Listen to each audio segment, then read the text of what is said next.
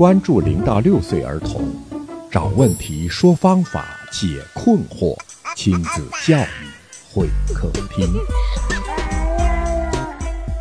听众朋友，您好，欢迎您光临亲子教育会客厅，我是龙毅。我今天又把您的老朋友请来了，张爱静老师。大家好，我是张老师。这期节目呢，我们接着上期节目，继续跟您聊一聊给孩子的那些终生受用的早期教育观念。您知道几个？上期我们讲到了敏感期，没有说完，我们今天接着说。好的，因为这个六岁前的敏感期非常的多，最主要的是向家长科普观念。希望家长把敏感期的观念呢植入自己的教育的参考里面，有一个基本的认知，这样呢，您带孩子的时候就不会迷路。是的，每一个敏感期呢都有它自己的特点，而且它决定着孩子的发展方向。所以敏感期这个话题呢挺重要的，敏感期的相关知识，家长了解的越多越深入越好。前面呢，其实我大概说到了一下语言和关于走跑啊这些动作的敏感期，给大家的一个提醒。我们还讲到了男孩的故事，讲到了这个敏感期的重要性。呃，其实到了孩子超过三岁以后，也有一些敏感期，但是这些敏感期呢，是基于他开始社交，基于他开始向外部发展。在内部发展的同时，向外发展出现的一些敏感期。那么三岁之前呢，全部都是自己内部发展出现的敏感期。三岁以后，它会出现一些完美的敏感期、婚姻的敏感期、文化事物的敏感期、人际交往的敏感期，这些都是和他有了更多的见识、了解了更多的知识、积累了更多的经验而来。啊，它需要融入一个整体，融入一个集体，融入我们人类社会里面一个必须要发展的一个过程。所以这些敏感期是向外的，它认定的道理和我们普世价值是有区别的。对我曾经跟一个妈妈交谈，她的孩子刚刚三岁。家里的每一件事情，他都是强烈要求要按照自己的做法来做，否则他就不愿意，就开始耍脾气。这典型的秩序敏感期。妈妈不了解，妈妈就认为这个孩子在瞎胡闹，有时候甚至因为他这个乱发脾气而揍他。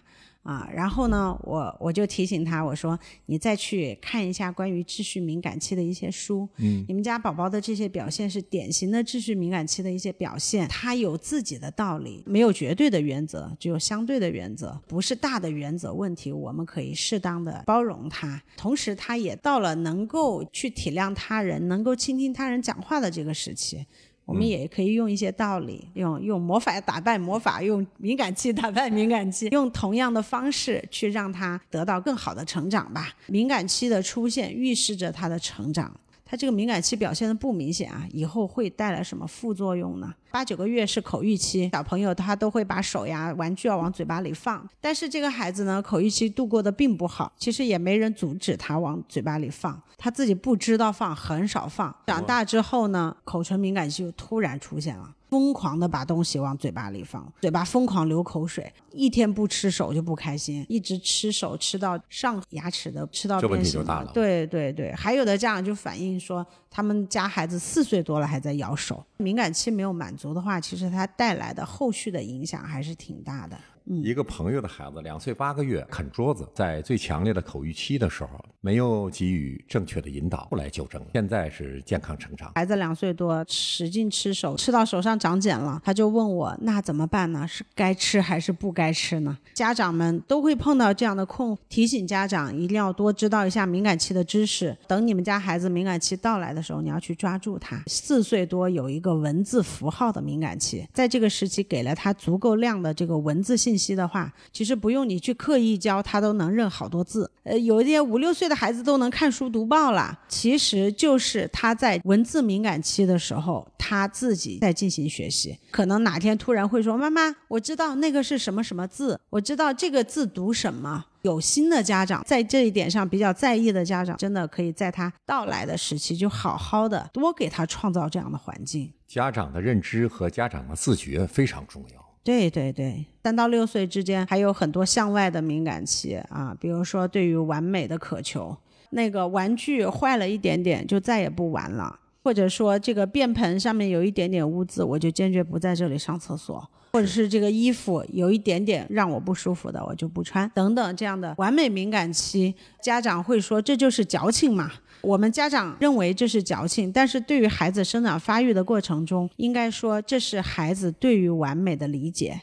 他认为是一个圆就要是一个标准的圆，不能有一点点缺陷。这个是孩子看待事物的标准，我们要尊重这种标准，而不是要把我们的标准强加给他。